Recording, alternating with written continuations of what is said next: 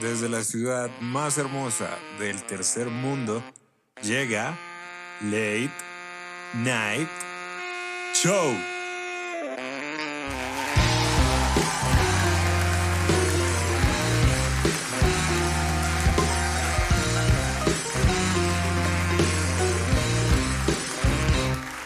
Gracias, gracias, muchísimas gracias. Bienvenidos a Late Night Show. Yo soy David Botero y este es el episodio número 12. Ha sido una semana interesante. La semana empezó con el ciberlunes. Así es, yo tampoco sabía hasta que el practicante me pasó el guion para grabar. Y bueno, supongo que siempre es un buen momento para comprar algo que uno no necesita. Pero con una etiqueta de 50% de descuento que sospechosamente el precio subió eso mismo la semana antes.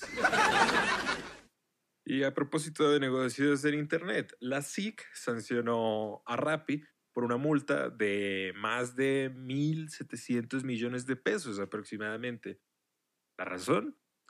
Por incumplir con las normas de protección del consumidor. Que publicidad engañosa, que cláusulas abusivas, que incumplimientos legales, entre muchas otras cosas más.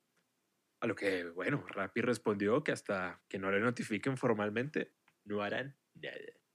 Igual, y si alguien compra un iPhone 12 en Rappi, pues ya tiene para pagar dos de esas multas. Ah, y a propósito del iPhone 12, salió a la venta esta semana. Y como siempre, ha habido todo tipo de opiniones, que por qué tan caro, que si era necesario, que esta otra compañía ya había hecho esto mismo hace años, que acaba de salir y ya tiene problemas. Lo de siempre. Pero la verdadera noticia es que su predecesor, el iPhone 11, bajó de precio. Lo que significa que ahora podemos comprar un iPhone 10. y sí, ese chiste se desvaloriza cada año, como cada iPhone. Muere en Brasil un voluntario de la vacuna de Oxford. Era un médico de 28 años que de hecho estaba dedicado en la lucha contra el COVID y la pandemia. Una pena. ¿Por qué no apoyé la Oxford en vez de la Sputnik? Ahora uno tras de comunista e inmortal. El Papa salió esta semana diciendo que respalda las uniones civiles para parejas homosexuales. Cito, los homosexuales tienen derecho a estar en una familia porque son hijos de Dios. También dijo, lo que tenemos que tener es una ley de unión civil. De esa manera están cubiertos legalmente. Pero curiosamente en ningún momento mencionó nada al respecto del el matrimonio dentro de una iglesia. No sé, Pacho, para mí que no hiciste nada. Recuerden seguirnos en Instagram como Late Night Show, en Twitter como Show Late o en Facebook como Late Night Show. Pueden escucharnos en Spotify, Google Podcast, Apple Podcast, Anchor, Evox, Spreaker, YouTube, cualquier otra plataforma. Estamos en todas. En caso de que no estemos en alguna plataforma, pero que esta sea de su agrado, bien puedan escribirnos y nosotros con gusto subiremos el programa ahí. Si quieren apoyar este proyecto, compártanlo con sus amigos, familiares, enemigos, vecinos, amantes, colegas, yo qué sé, sus perros, sus gatos, su loro, con quien sea.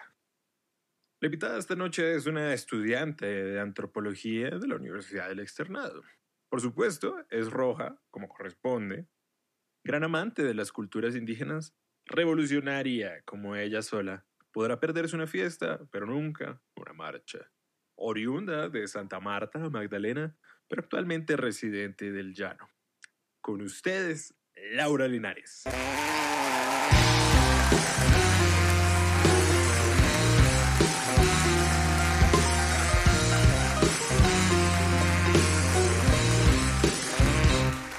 Hola. ¿Qué onda? ¿Qué onda? ¿Cómo estás, señorita Lau? ¿Cómo te ha ido? Bien, parce, pues un poco inseguro todo, pero bien, un poco caluroso mucho todo, pero pues ahí nada más caluroso que el Caribe, nunca. Ah, claramente, claramente. Por allá, ¿cómo están las cuestiones de la pandemia, el COVID, el fin del mundo y todo esto? Parce, es, o sea, como en cifras, no lo sé, está como un poco callado todo porque en cifras creo que hay como mil, pero lo que no están diciendo es que no hay UCIs y que la gente está súper tranquila en la calle sin ningún tipo de, o sea, no acatando ningún tipo de recomendación y ya solamente están por ahí como si no pasara nada. Ok, qué horror. Bueno, Sí, ojalá, ojalá estés bien, ojalá no te pase nada. Seguro tengo. ¿Crees que lo tienes? No lo sé, de pronto. Está bien. ¿Y tú qué es lo que más extrañas de antes de todo esto de la pandemia? Ush, parce, parchar, parchar, es que baila, o sea, no lo sé. Yo siento que una de las cosas fundamentales en la formación de los científicos sociales es parchar, parce, o sea, uno parcha, ¿sí me entiendes? Sí, Entonces, sí. entonces es como re duro no hacerlo. No hacerlo con los compas que uno quiere. Pero pues nada, toca pilotear. Ok. ¿Y lo que menos extrañas? Mm, madrugar tanto para ir a la universidad. Es que yo tenía que levantarme a las cuatro y media para alistarme e irme a la universidad. Eso es lo que menos extraño. es que eso no es de Dios, nada Sí. bien eso. Sí, debería ser ¿Y ilegal. estudiar en remoto cómo ha sido? Horrible, horrible. O sea, hay, hay una, una, un problema re grande y es que realmente no se hicieron como, no se hicieron formas nuevas de estudiar en, en, en este contexto, sino que trans, o sea, pasaron la presencialidad a la virtualidad tal cual. Y es re duro, duro. Claro, claro. Yo, yo alguna vez no recuerdo a quién fue que le leí que decía como que el texto tiene que ser muy consciente de su formato y que la- las, las buenas, los buenos contenidos son los que aprovechan lo mejor de su formato y por supuesto pues pasar el estudio del, del formato físico al virtual tal cual pues es obviamente no es la manera. Sí, eso es un suicidio. No, y ¿sabes qué es lo más eh, gracioso?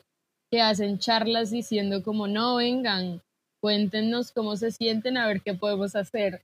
Y exponemos la inconformidad y finalmente nos dicen como, bueno, pero, pero hay que llevarla, ya falta poco. O sea, no, no pasa nada. Logrenlo como puedan. ¿Sí me entiendes? Ah, ok, ok. Qué horror. Qué horror más siendo ustedes antropólogos, que se supone que se preocupan por estas cosas, co- como que de, de, de cuando pasan este tipo de desastres, cómo resolverlos, ¿no es cierto? Exactamente, exactamente. Es contradictorio. Bueno. ¿Y para ti la pandemia atenta contra el amor? Osh. De pronto, no, no, no lo sé, es que sabes qué? que eh, uno, creo que tendríamos que definir qué es amor. Y dos, eh, partiendo de esas definiciones, como, como que, tan fuertes se crean esos lazos, ¿sí me entiendes? Porque, no lo sé, eh, el amor, Sí. entendiendo el amor como una construcción social, se tiene que transformar con la sociedad. Entonces la sociedad en este momento tiene un contexto particular, por ende el amor debe ajustarse a ese contexto particular. Y de ser así, no, no atentaría con él. Ok. Ok, ok. Mira tú que es la, es la respuesta más bonita que me han dado a esa pregunta durante todo el programa. Casi todos dicen no, sí, no, sí. nadie, nadie me había dicho tal cosa como de que el amor también estaba cambiando. Y bueno, hablemos de antropología, que es esto que a ti te concierne, ¿no es cierto? Sí, así es. Em, ¿Por qué son necesarios los antropólogos? porque son necesarios los antropólogos. Ush, parce, yo creo que porque no nos entendemos. Yo creo que porque la cultura del hombre o las culturas del hombre es sumamente problemática y es la base de, de todos los conflictos en el mundo. Entonces creo que los antropólogos son sumamente importantes porque pueden ponerse ese traje de, mediadores entre culturas, ¿sí me entiendes? Y, y de ese reconocimiento y respeto por el otro que podría contribuir a una sociedad, no lo sé, más, más sana, más entendida de las demás personas, más, más colectiva. Ok. Y hay, mucha gente que habla sobre que hay antropólogos con buenas y malas prácticas, que algunos a veces, qué sé yo, por, por dinero son algo corruptos en su forma de trabajar. Para ti, ¿cuál es la peor práctica que puede hacer un antropólogo? La peor práctica que puede hacer un antropólogo, pues no lo sé. Una es ponerse un disfraz de, de papá, ¿sí me entiendes? Sabemos mucho en, en, llegar a una comunidad como por lo general las comunidades indígenas a, a creer sernos el, el salvador el padre que tiene que enseñarlos a convivir con la sociedad occidental porque ellos son poco entendidos. Entonces, ese, ese es un, eso, eso está una mierda, eso está horrible. Y otra es aprovecharse como de, de, ese respeto que, que de cierta forma eh, la comunidad nos brinda para, no lo sé, para, para aprovecharse en ámbitos sexuales o otros muchos ámbitos de la comunidad. Ok. ¿Y cuál es la mejor práctica que puede hacer un antropólogo?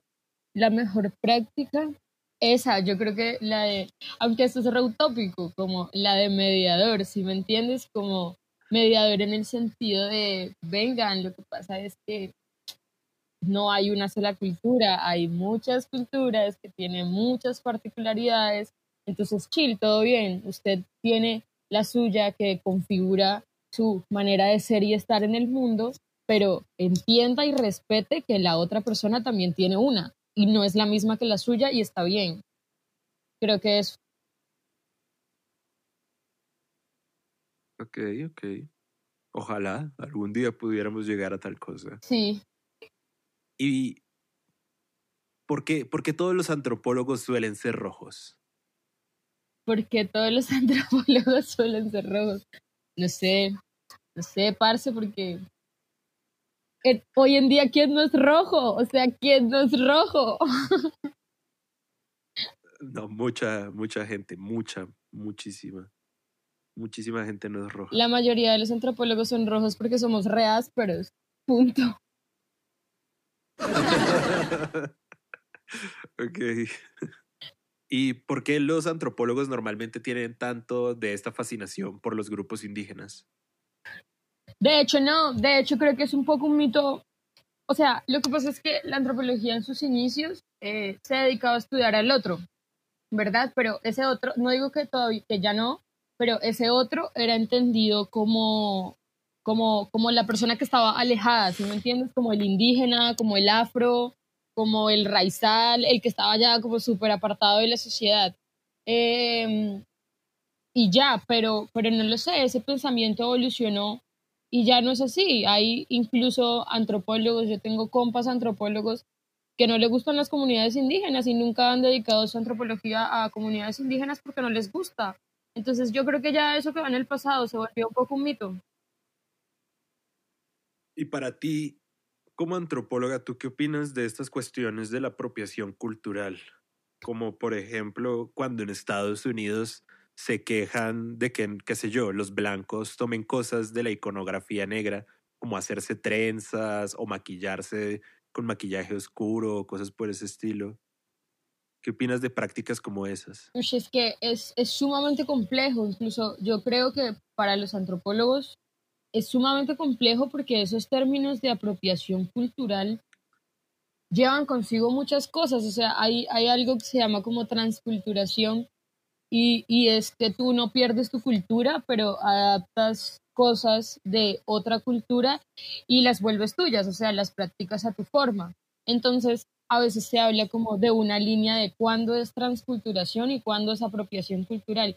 Y es sumamente complejo porque yo creo que todas las culturas tenemos todo, tenemos mucho de todas las culturas. Entonces, todos en ese orden de ideas o todos nos transculturalizamos o todos somos apropiadores culturales, pero es sumamente complejo, yo creo que es sumamente complejo. Ok, ok. A los que se indignan como con mucha rabia por la apropiación cultural, ¿tienes algo que decirles? ¿Algún consejo?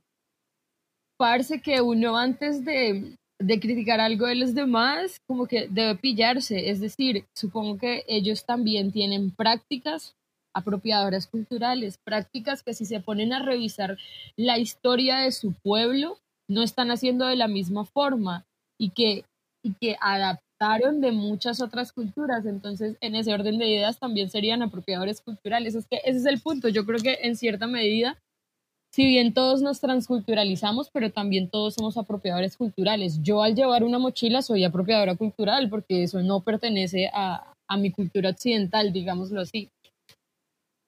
Claro, claro. El que se hace un tatuaje de una palabra en chino en latín, en latín. Yo tengo un tatuaje en latín, tengo una mandala. Por ejemplo, sí, sí, sí. sí, sí, sí. Mm. Yo creo que con esas cuestiones hay que relajarse, realmente. Sí. Eh, más bien, eh, más bien hay que ponerse a pensar en, en, lo bonito que puede salir de las mezclas culturales. Sí, estoy de acuerdo también. Pero bueno, y hay, una duda que yo siempre he tenido sobre la antropología. ¿La antropología es en sí mismo un saber o es la suma de muchos saberes? Yo creo que es la suma de muchos saberes en definitiva, porque no lo sé, tenemos, o sea, hay que, hay que hacer lingüística, hay que, hay que saber biología para hacer cuestiones forenses, hay que hacer arqueología. Sí, yo creo que es una suma, es que es como yo siempre a veces cuando se tocan este tipo de temas, con este tipo de preguntas, yo lo que digo es que nada, pues la antropología es como, como un jugo de esos verdes que lleva muchas cosas, o como un jugo de frutas que lleva muchas frutas, y ya, y esas frutas fusionadas pues dan esto que se llama antropología, ¿sí me entiendes? Pero es, es un conglomerado de muchísimos saberes, y eso está re lindo, eso se me hace re lindo. Sí, sí, sí, de hecho, es, es de las cosas como que pues yo no soy muy fanático ni apasionado de la antropología, pero sí que me parece súper interesante todas las disciplinas que tienen eso. O sea, como que cualquier disciplina que sea como la antropología multidisciplinaria, me parece súper interesante. Por eso estudié publicidad, de hecho. Pero bueno, esa es otra historia. el caso. Este, hablemos de Santa Marta, entonces. Oh. Hablemos de tu querida Santa Marta. Hablemos. ¿Qué tiene Santa Marta que no tenga ninguna otra ciudad del mundo. Parece todo, o sea, o sea, tiene, en serio, tiene, Santa Marta tiene una riqueza cultural increíble, o sea, es que es increíble, aparte que tiene una historia re si quieres te la puedo contar, es decir, Santa Marta. Sí, sí, por favor. Santa Marta es la ciudad más vieja de Colombia. Eh, ok. Eh, nada, o sea, en la época de la conquista eh, era el puerto por donde entraba. Lo que pasa es que la gente habla mucho de Cartagena, pero nada, a Cartagena realmente llegaban los esclavos, pero toda la cultura que venía de Europa, a la que nos acogimos mucho en el proceso de, de, la colonización, entraba por Santa Marta, la cultura entraba por ese puerto.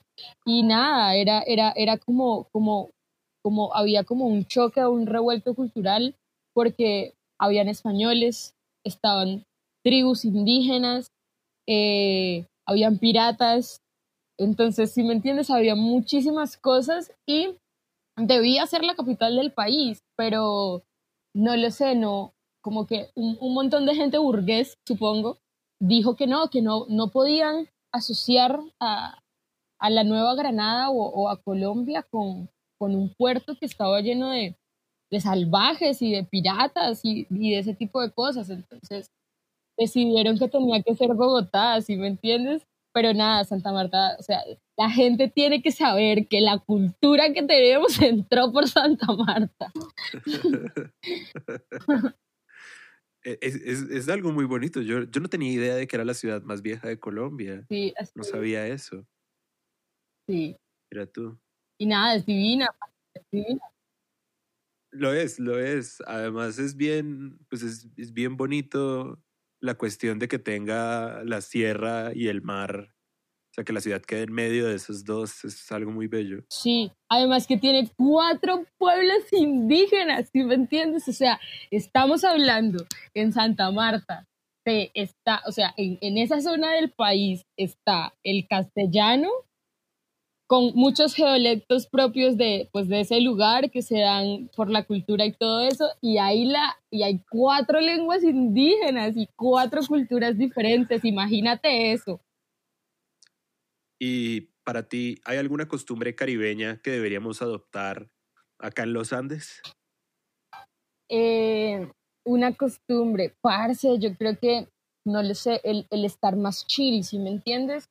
Aunque bueno, eso, como que esas, esas, esas formas de estar y, de ser dependen mucho del contexto en el que uno está. Es decir, a, a la gente de los Andes, a muchas personas de los Andes, le molesta mucho eso de la gente del Caribe, que es como muy relajada. Pero a ver, eso viene de que, parce, están en un contexto de la playa, hace calor, todo es más tranqui, la gente no está corriendo, o sea, no, no tiene, no tiene esa, esa, esa onda de la ciudad de correr todo el tiempo. Pero no sé, creo que, creo que eso la gente de la ciudad debería adoptar del Caribe, como que todo bien, es decir, no, no hay afán para hacer las cosas, ¿sí me entiendes? Tenemos toda la vida. Del afán solo queda el cansancio, dicen algunos. ¿Y qué es lo que más extrañas de Santa Marta? ¿Qué es lo que más extraño? Parce, amo, o sea, como que si me baño en la playa y tal, en, en el mar, perdón, uno no se baña en la playa, eh, sí, pero, pero no lo sé, soy, era muy fan de, de, ver los atardeceres, me gustaba mucho hacer eso. No, y que hay un bar, ahí la recomendación, hay un bar que se llama La Puerta, que es increíble, tienen que ir. Todos los que escuchen esto tienen que okay. ir.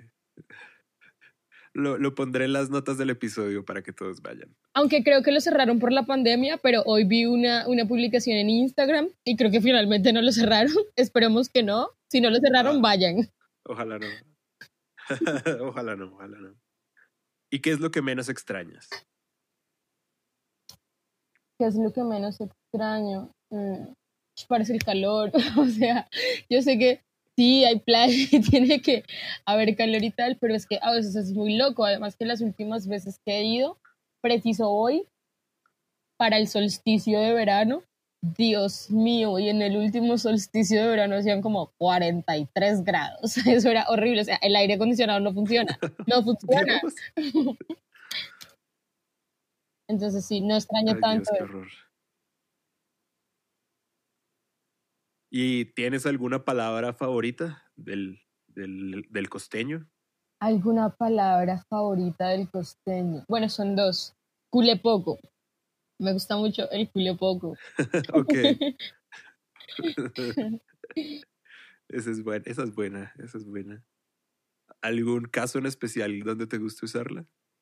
Eh, no lo sé, cuando le digo a alguien como, tú sí, joder, culio poco, o, o, o no lo sé, me duele culo poco. Realmente en todas las situaciones posibles es increíble usar el culo poco.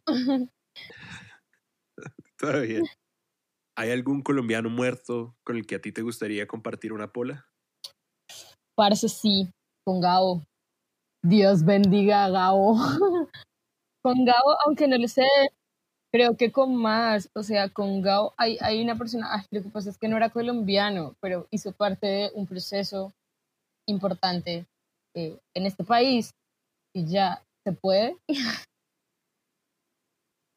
Sí, sí, sí, se puede. Ok, era, era, era un negro africano eh, que, que se fue llevando, o sea, hizo como, como un grupo de negros y marrones y se los fue llevando a un lugar que luego dieron que luego le dieron el nombre de, el nombre de el Palenque de San Basilio, él, él libertó el primer pueblo libre ah, sí, de América. Parce, o sea, ese man se tiene que tomar una bola conmigo en otra vida. Se tiene. Ojalá, ojalá. Sí, sí, sí. Y si tú tuvieras presupuesto ilimitado para hacer un museo, ¿de qué lo harías? Para hacer un museo, ¿de qué lo haría? Está complicado porque no me gustan los museos tanto. No me gustan porque creo que en los okay. museos se pierde, se pierde mucho de el, el valor del objeto. Además de que creo, espero que no sea así, espero equivocarme y no quiero que suene a generalización, que va mucha gente estúpida que no entiende lo que hay ahí, si ¿sí me entiendes? Pero no sé, haría, haría un museo de que recoja más como, como, como toda la, toda, toda la, todo el origen indígena que tenemos, pero de todos los pueblos, es decir, los museos, siento que los museos se quedan muy corto con, con, con eso, como con los registros indígenas que tienen, como que solamente tienen eh, registros de los pueblos más sonados, pero tenemos muchos pueblos indígenas, entonces lo haría eso porque justamente creo que son nuestros, nuestros orígenes. Ok. A propósito de los museos, tú como, como antropóloga y además como apasionada de los pueblos indígenas, ¿qué opinas de esta práctica de, pues que es, muy cuestionada hoy en día de tomar las cosas para llevarlas a un museo? Es como muy del colonialismo. ¿Tú qué posición tienes con eso? Lo que te decía, pues a mí se me hace horrible porque pierde, pierde resto de sentido. O sea, ahí, no lo sé, en, en algún trabajo que hice estaba hablando de Yurupari y nada, se supone que Yurupari para los pueblos amazónicos son dos flautas, o bueno, no son dos flautas, solamente que es, es, es un mito un poco complejo, pero digamos que son dos flautas. Y nada, parece solamente tener en el museo una. Entonces, eh, un amazónico vino y dijo como, parce, ese Yurupari se murió porque no tiene su otra flauta, ¿sí me entiendes?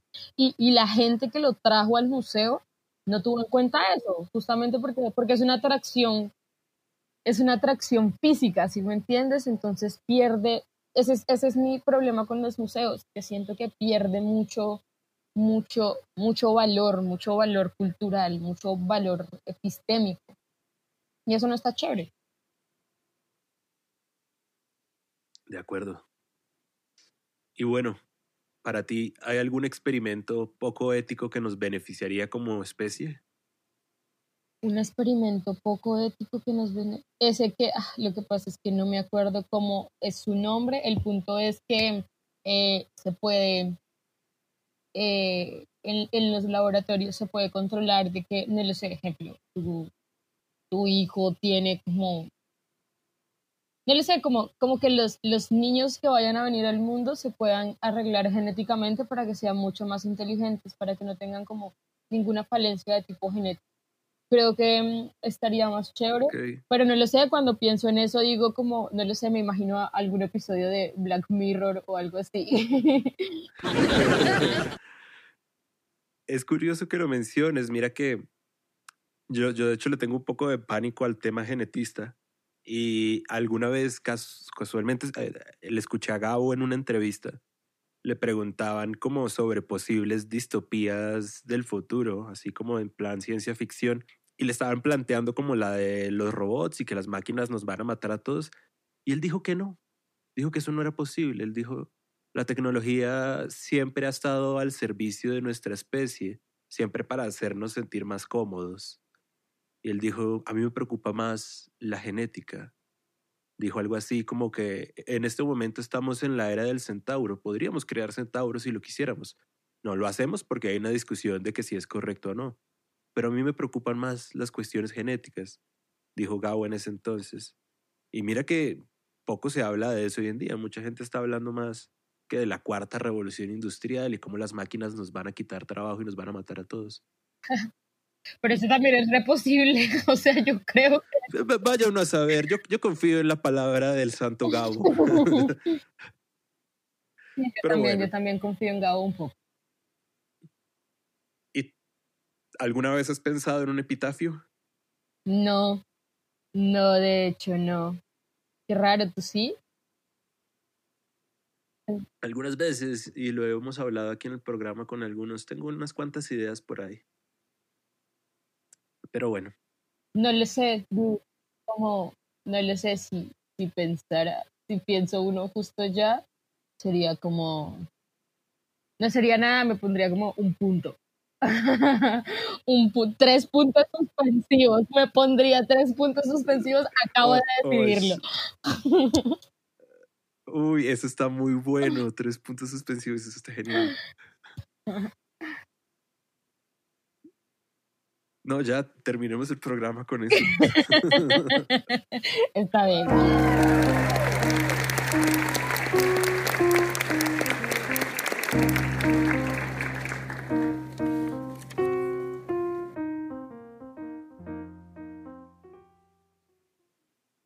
Y, si tú pudieras visitar alguna época que te interese con tus planes antropológicos, ¿qué lugar y qué tiempo te gustaría visitar?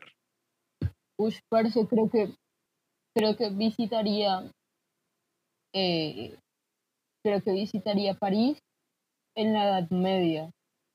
Re loco, se me hace re loco como, como, como vivía la civilización en esa época y toda esta cuestión de, de la peste negra y toda esta cuestión de los muertos que tiraban al río, no, no lo sé, se me hace sumamente loco. Alguna vez me dijeron que en una clase seguramente era paja, que la reina Isabel I, creo que era, no lo sé, tengo mala memoria, parece que se bañó dos veces en toda su vida. O sea, hazme el favor. No le sé, sería muy curioso ver por qué pasaban esas cosas. Además que creo que no había o sea, no, no había como un proceso de higiene y todo esto. Supongo que por eso se comportaban así, pero no sé, pudo haber sido particular ver cómo funcionaba, cómo funcionaban esas cosas, cómo la gente vivía con, con eso. Incluso hay, hay una historia que seguro también es falsa, que dice que, que, por eso, que por eso son una gran casa de perfumes, porque como no se bañaban, pues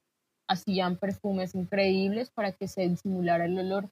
Sin embargo, qué loco. Y que usaban pelucas porque tenían como muchos piojos, pero no lo sé, seguro son mitos urbanos, pero sería cool ver si no lo son. ok, ok. Ok. Es curioso lo, lo que mencionas de la higiene, pues como relacionado con este momento loco de la historia que estamos viviendo ahora. El acto de lavarse las manos como, como una práctica de higiene es algo más bien reciente. Si no estoy mal, es del siglo XIX o XVIII. Y fue un médico que empezó a notar que al lavarse las manos entre consultas y entre prácticas había, había como una respuesta a que no moría la gente. Porque es que imagínate, había un montón de médicos que estaban, qué sé yo, tratando, cortándole la pierna a alguien que la tenía engangrenada o revisando un cadáver de, de guerras, por supuesto. Y a la media hora tenía que asistir a un parto y con esas mismas manos asistía al parto. Entonces, muchas mujeres morían de una enfermedad que no, no recuerdo el nombre en este momento, pero que era por alguna infección durante el parto. Sí, Sí, supongo que... Increíble que solamente lavarnos las manos. Ajá, de para tanto. Sí, es cierto. Cierto, pero no lo sé, lavarse las manos es... No, no lo sé, a veces puede interpretarse como, como algo re...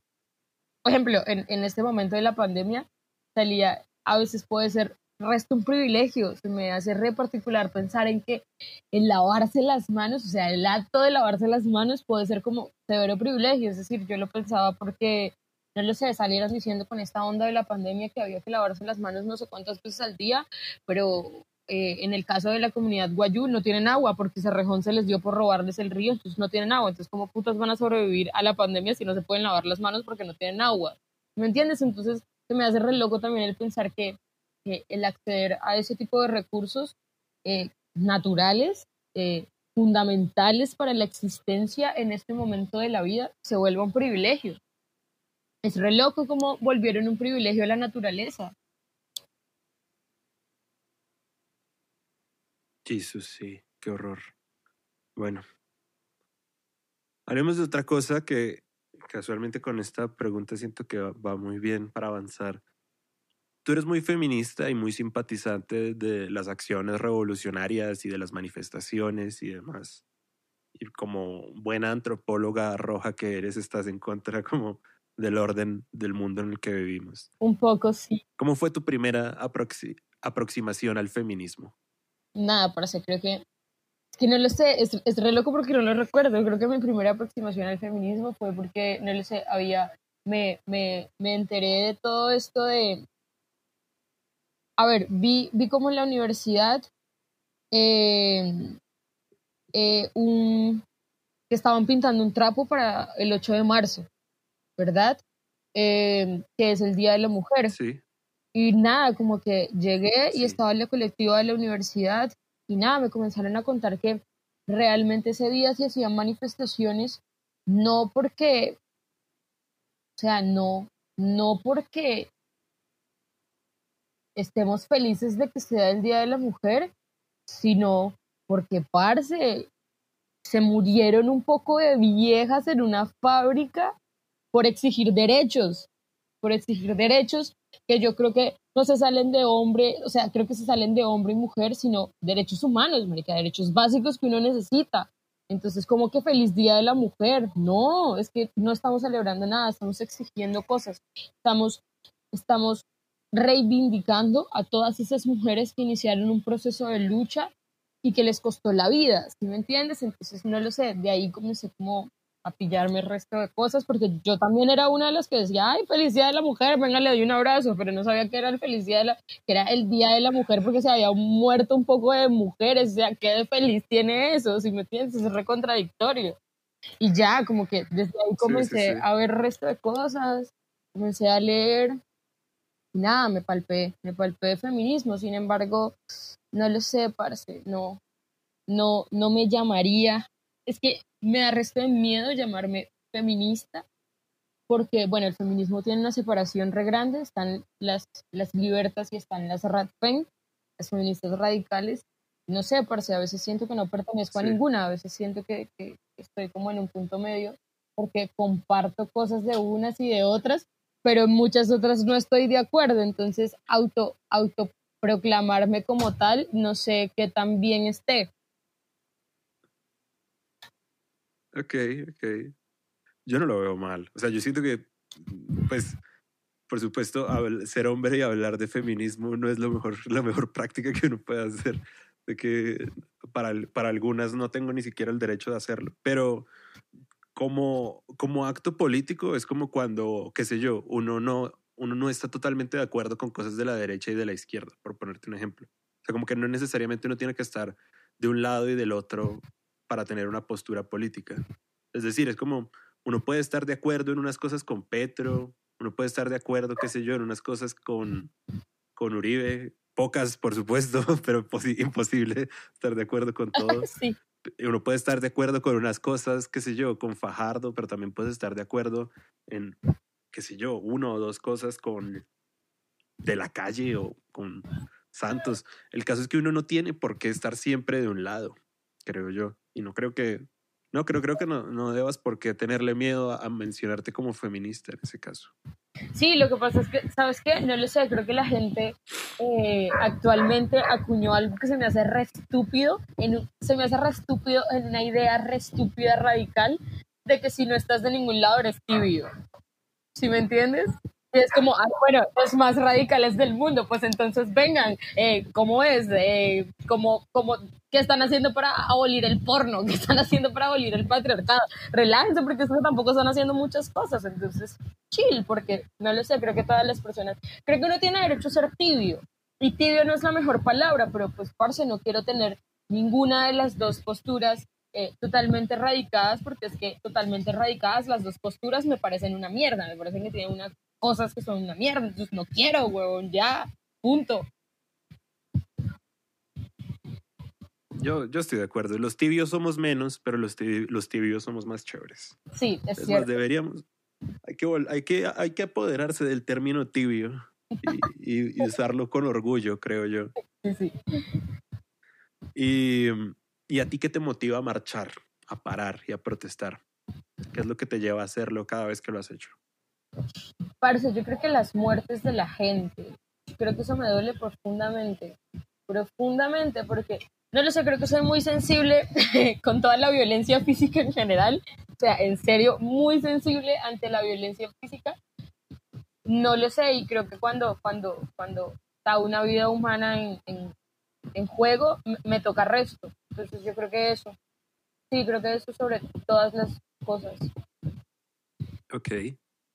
Y a las mujeres que normalmente no apoyan la causa, que ven el feminismo como, como algo de machorra, ¿tienes algo que decirles? Tengo que decirles que el patriarcado se las metió hasta el fondo. Pero que todo bien, si me entiendes. O sea, yo creo que uno tiene derecho a construirse. Y si no se deconstruye es porque no quiere. Entonces, si no quiere, todo bien. Bueno, se trata de querer. Si no quiere, no pasa nada, amigas, todo bien. Ok. ¿Y hay alguna lectura, película, documental, canal de YouTube o lo que sea que recomiendes como para aprender de feminismo? Parce, creo que, no lo sé, no quiero sonar cliché en esa onda, pero creo que recomendaría el segundo sexo de Simón de Beauvoir. Creo que se dice de Beauvoir, no estoy segura. Es como francés y no sé. se diga. Sí, sí, sí. se entiende. Yo lo anoto en las notas del episodio. Y para ti, ¿cómo podemos normalizar el apoyo a la causa feminista? Que para muchos sigue siendo visto como algo radical es que, a ver, yo creo que no quiero sonar feminista liberal, ni feminista radical, ni nada por el estilo. Solamente digo que lo que te hablaba del reconocimiento del otro, es que parece, siento que realmente no es un secreto de que el mundo está creado por hombres, por hombres de sexo masculino. Entonces, y, en ese proceso de creación por hombres se ha invisibilizado a la mujer, ¿sí me entiendes? Es decir, alguna vez alguien me decía como, parce, nosotros en la, en la academia no leemos casi a mujeres, no porque las mujeres no quisieran escribir, sino porque no podían hacerlo, porque eso era de hombres, porque es que las mujeres tenían que dedicarse a reproducirse y a cuidar el hogar. ¿Sí me entiendes? Eso es una mierda, o sea, eso estás invalidando al otro y a las capacidades que tiene de ser igual a ti y al derecho que tiene de ser igual a ti. Entonces, no lo sé, creo que, creo que la primera vez que me pensé el feminismo me lo pensaba así. Es que parece, a ver, no somos hombres y mujeres, somos seres humanos. Punto. Y en esa idea de seres humanos somos iguales. Entonces, ¿por qué no podemos acceder a las mismas cosas? ¿Por qué, ¿Por qué se presentan todos estos problemas que se presentan? Porque un hijo de puta en la calle tiene que pensar que tiene derechos sobre mi cuerpo y, violarme, si me entiendes? Y justamente yo siento que esas cosas pasan porque la sociedad no nos a ese reconocimiento del sexo opuesto, ¿sí me entiendes? Sino de que el hombre era el que podía, era el que tenía y bla, bla, bla. Y pues eso está re feo, eso está re feo. eso, es, eso, eso trajo consigo consecuencias muy feas y, sigue trayéndolas porque es que siguen habiendo feminicidios, siguen habiendo violaciones y justamente es porque los hombres siguen creyendo que tienen derechos sobre todo lo que nosotras somos.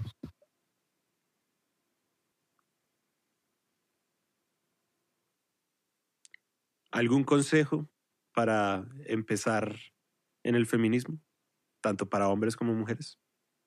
Nada, parce, de construirse, de construirse y, comenzar a pensarse qué tan consciente, hablando de seres humanos, o, qué tan adecuado.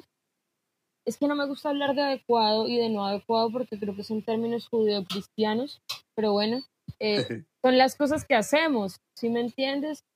Qué tan igualitario es lo que hacemos, qué tan, qué tan consciente con el otro es, es lo que hacemos. Y nada, desde ahí partir, partir, pero creo que, creo que el, el punto fundamental es, es de construirse, porque parce, las mujeres, o sea, yo puedo decir abiertamente que antes de leer de feminismo también era machista, y era machista porque es que eso es lo que me enseñan, a mí me enseña, es lo que me enseñaron, es decir, a mí en la casa me decían cuando hacía el arroz bien, me decían ya se puede casar, ¿sí me entiendes? O sea, ¿entiendes lo que esta frase trae consigo? Sí, sí, sí, sí, sí, es una gonorrea. Bueno, hablemos de otra cosa. Hablemos de las drogas. Hoy. Alguna vez yo le escuché a Keith Richards, el guitarrista de los Stones, que él nunca tuvo problemas con las drogas. Tuvo problemas con la policía. ¿Tú qué opinas de eso? Sí, parece no. Yo creo que los problemas son con la policía. Pero no lo sé, creo que también pueden existir problemas problemas con ellas precisamente, es decir, hay unas en serio muy densas en las que en las que en las que se te sale de las manos, parece, y tu biología se pone re loca, re loca, re loca. Ok, ok. Alguna vez le, pues, le he preguntado aquí a varios de los entrevistados que si el arte le debe algo a las drogas. ¿Tú qué opinas de eso? Oh, no sé, es que no quiero sonar a que hago un juicio de valor, pero es que, o sea, lo siento, voy a, voy a hablarlo desde lo que sé. Y es que no sé, marica, los artistas que conozco, conozco solamente artistas plásticos, bueno, y uno que otro músico, pero no lo sé, parce, los que, los que en serio conozco, los que en serio, en serio conozco, marica, sí le deben resto, es, es, el, es el vehículo para la inspiración, para la iluminación. ok. ¿Y a ti, en tu vida personal, las drogas que te han dado? Nada, momentos una chimba. sentires, sentires. no quiero hablar de momentos, quiero hablar de sentires. Me gusta mucho hablar de sensaciones. Sensaciones increíbles, que no lo sé, que no he podido lograr sin ellas, tal vez. Y quizá sea un poco feo, quizá si me lo propongo pueda lograrlo, pero nada, o sea, con ellas en serio, en serio ha estado, ha estado chévere algunas veces. Algunas otras no, pero hace parte del proceso, no, no siempre tiene que estar chévere. Sí, sí, sí. ¿Y las drogas te han quitado algo? Mm, no, hasta el momento no. Plata como un putas, pero ok,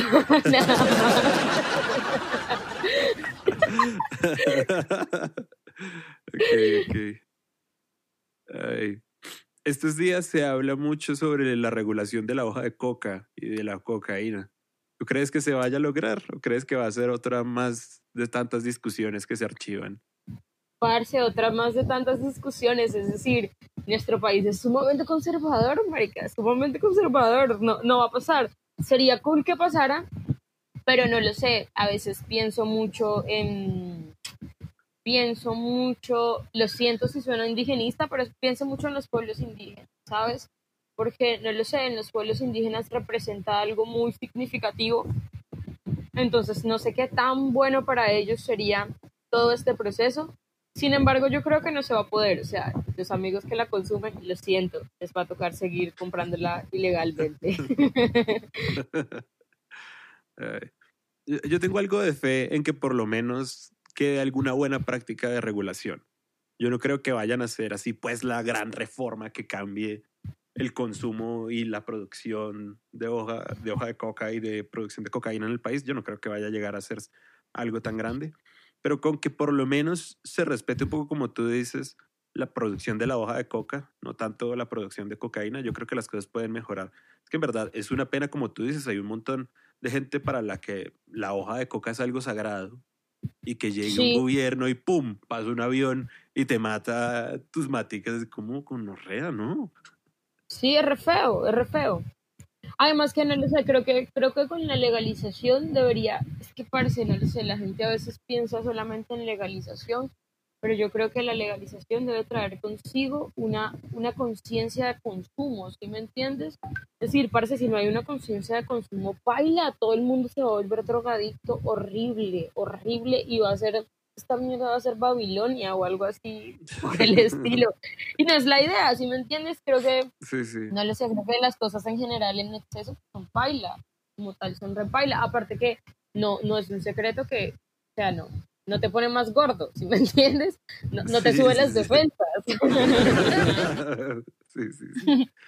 Pero mira que, yo, mira que yo tengo algo de fe. No sé si a veces yo soy muy optimista, pero pienso, por ejemplo, en las generaciones más jóvenes a nosotros y veo que de repente hay mucha gente que es como más consciente del alcohol, por ejemplo, y que son como ¿y por qué tomas si eso hace daño? Y es como, no, pues es porque es chévere, pero ¿cuál que chévere?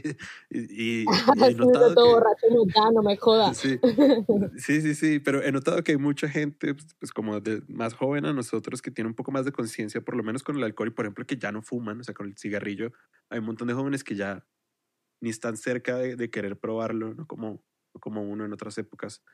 Y qué sé yo, yo tengo algo de fe en que las próximas generaciones sean más conscientes con este tipo de cosas, pues por lo menos ya lo son un poco, no como uno. Ojalá. Entonces. Sí, no como uno que repaila. Sí, sí, sí, sí. sí, ojalá, ojalá. ¿Y tú? ¿Tienes algún miedo? Eh, sí, de pronto uno muy cliché y es, bueno, tengo dos, dos en serio muy grandes y es uno muy cliché pero no lo sé, es que no es como tal el, miedo a morirse, sino el miedo a la incertidumbre, si me entiendes, al no saber qué va a pasar luego. Más que es eso, es como el miedo a la incertidumbre. Y, y al dolor, para que putas, me asusta sumamente el dolor horrible. O sea, en serio, no puedo con el dolor. No puedo con el dolor, ¿ok? Ok. Cuando eras pequeña, ¿qué querías ser? Quería ser. Esa historia es muy graciosa porque decía que quería ser doctora para ponerle algo a mi papá para que nunca envejeciera. Ay, me muero. Qué bonito. Ok. Y, acá ahora todo antropólogo. Sí, sí, sí. No haciendo nada por la vida.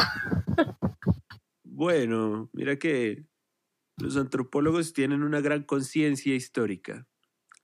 Y pues la historia es una forma de mantener viva a la gente para siempre. Es cierto, es cierto, la, memoria es, una forma de vida. Pues. ¿Y tú, alguna vez te has enamorado de un personaje ficticio?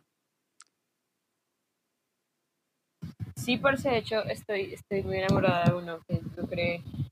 De hecho, tengo un amigo que se llama David Botero que dijo me, enseñó una canción que tiene el nombre de ese personaje y que cuando la escuchaba pensaba en ese personaje. Bueno, de ese personaje estoy enamorada un poco. Es un poco tedioso, pero sí estoy enamorada.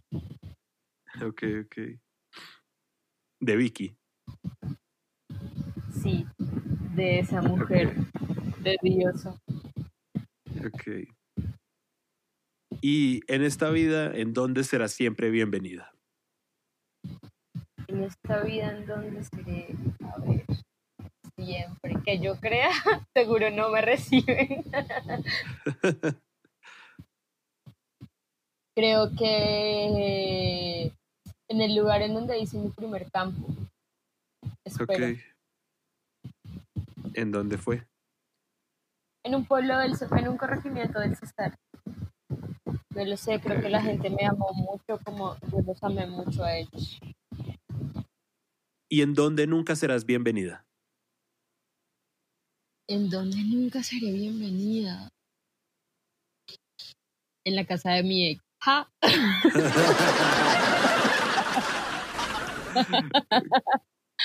ok, ok. supongo que en las iglesias o algo así.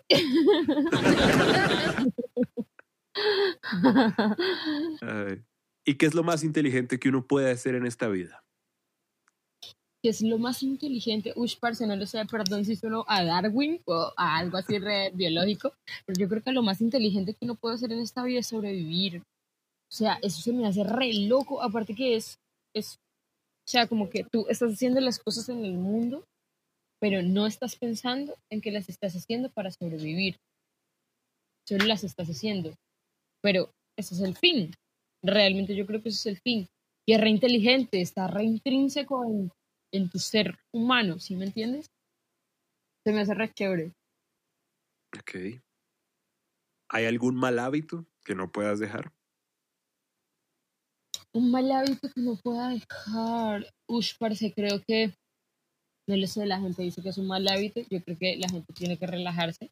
Eh, y es eh, usar el celular cuando estoy hablando con las personas. Si estoy hablando contigo y me estás diciendo algo y yo te dejo de mirar, te sigo escuchando, según yo, pero te dejo de mirar por revisar el celular y escribir. Creo que es un mal hábito y a la gente le incomoda mucho, pero nada, la gente tiene que relajarse, chill, todo bien. ok. ¿Y hay algún hábito con el que hubieras querido empezar antes? Eh, un hábito, ser más disciplina, o sea, ser, tener más disciplina, ¿sí me entiendes? Creo que, creo que me falta disciplina. No me cojo en la que tengo, pero creo que podría ser mejor. Ok. ¿Y en esta vida de qué te arrepientes? De nada. Para la gente fea. o, sea, que, o sea, que siempre, o sea, siempre, todo, siempre trae no lo sé, creo que siempre todo trae repercusiones. Si la repercusión es mala, luego va a tener una buena, como aprender cosas nuevas, eh, tener más claridad frente a algo. Entonces, partiendo de eso, nada, realmente nada. Ok. ¿Y de qué te enorgulleces? Mm, de que, no lo sé, de todo, de mí. sí, parce de mí, de, de quién soy ahora, creo. Está re cool. Qué bien, qué bonito. ¿Y hay alguna compra de menos de 100 mil pesos que te haya cambiado la vida? Una compra de menos de 100 mil pesos que me haya cambiado la vida. Sí, parce, o sea, compré una falda en 30 lucas en un lugar de ropa que amo con la vida. O sea, siempre que la uso me hace muy feliz, muy feliz. Entonces sí, me cambió la vida. Creo que te viste con 30 ella, de hecho, y se te ve muy bonita. Creo que sé cuál es. Sí, sí, sí. ¿Y hay algo en esta vida que no hayas podido conseguir con dinero? Mm. Sí, parce, muchas cosas. La felicidad, por ejemplo. El amor también, el amor tampoco se consigue de esa forma. Ok. ¿Y hay algo en esta vida que sea mejor cuando está roto? Mm, no lo sé, en una onda retóxica diría que el corazón. diría que la vida. la vida misma. Porque no lo sé, creo que uno, uno está afectado, pero se parta, ¿sí me entiendes? O sea, no lo sé, creo que es particular, podría decir que me gusta un poco. sí. Ah, eh, Me recordaste de una frase que leí casualmente hoy que decía, había una vez un hombre que estaba escribiendo la mejor novela del mundo y se vio interrumpido porque fue feliz. Osh, está increíble. En fin. ¿Y en esta vida qué te falta? Eh, ¿Qué me falta? Creo que un poco más de felicidad, tal vez. Pero no quiero sonar a hippie. Así que no lo sé. No, quizá no me falte nada. Quizá lo tengo todo y no me haya dado cuenta. Aún. Ok. ¿Y qué te sobra? Mm. Resistencia, creo. Resto para que Ok. puedo darle a la gente si quiere. Llámenme.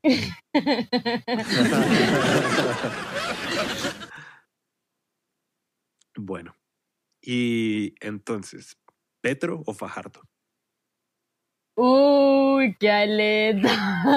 No lo sé, parece es que ese Petro me da resto de fastidio también. Es Fajardo, es un.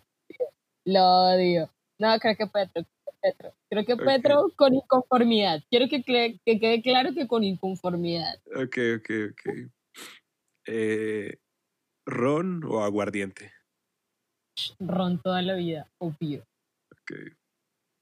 ¿Amor o amistad? Amor. Yo creo que la amistad lleva intrínseco el amor, parce. Ok. ¿Mar o montaña? Mar toda la vida. O sea, quiero que quede claro que toda la vida. Toda, toda. Esta vida y todas las demás, las que vinieron y las que vendrán. Sí. Bueno, una película. ah, no me odies, pero es que no veo casi cine. Pero si puedo recomendar algo, no lo sé, creo que recomendaría Kill Bill, como, porque en las, en las cinco películas que he visto en mi vida es como la mejor que he visto. y ya, Ok, ok. esa. Este, una serie. Una se- ah, parce. Bueno, recomendaría El cuento de la criada, creo que es una serie que todo el mundo debe ver, pero tampoco veo muchas series, es que no lo sé, tengo esa particularidad y es que no veo muchas películas y no veo muchas series porque no me agrada, no me, o sea, no es que no me agrade, todo bien si la veo, pero es que no me llama la atención. Ok, Para no, nada. pero no pasa nada. La- la- la- el cuento de la criada es muy bueno, de hecho. Sí, o sea, sí, está bueno. eh, Está mejor ver el cuento de la criada que ver un pocotón de series malas. sí, creo, también lo creo. Un canal de YouTube. Eh, Ah, parce, el de este man que hace viajes. Ah, no sé cómo se llama, amigos, lo siento. Luisito. Es un man ahí. No, ese Luisito es un estúpido. Es, es, otro man, es otro man. Lethal Crisis. Bueno, es un man que se llama que Lethal Crisis. El punto es que no lo sé, como que realmente solamente he visto un video de él, no, dos. Y es una vez que fue a visitar como a los Agoris y otra vez que fue a visitar a, a, a una tribu ahí en India que están re locos. Ah, esos son los Agoris, sí. Y que fue a visitar a Spanish. Y ya, marico, está, está re increíble. La gente debería pillarse a ese man.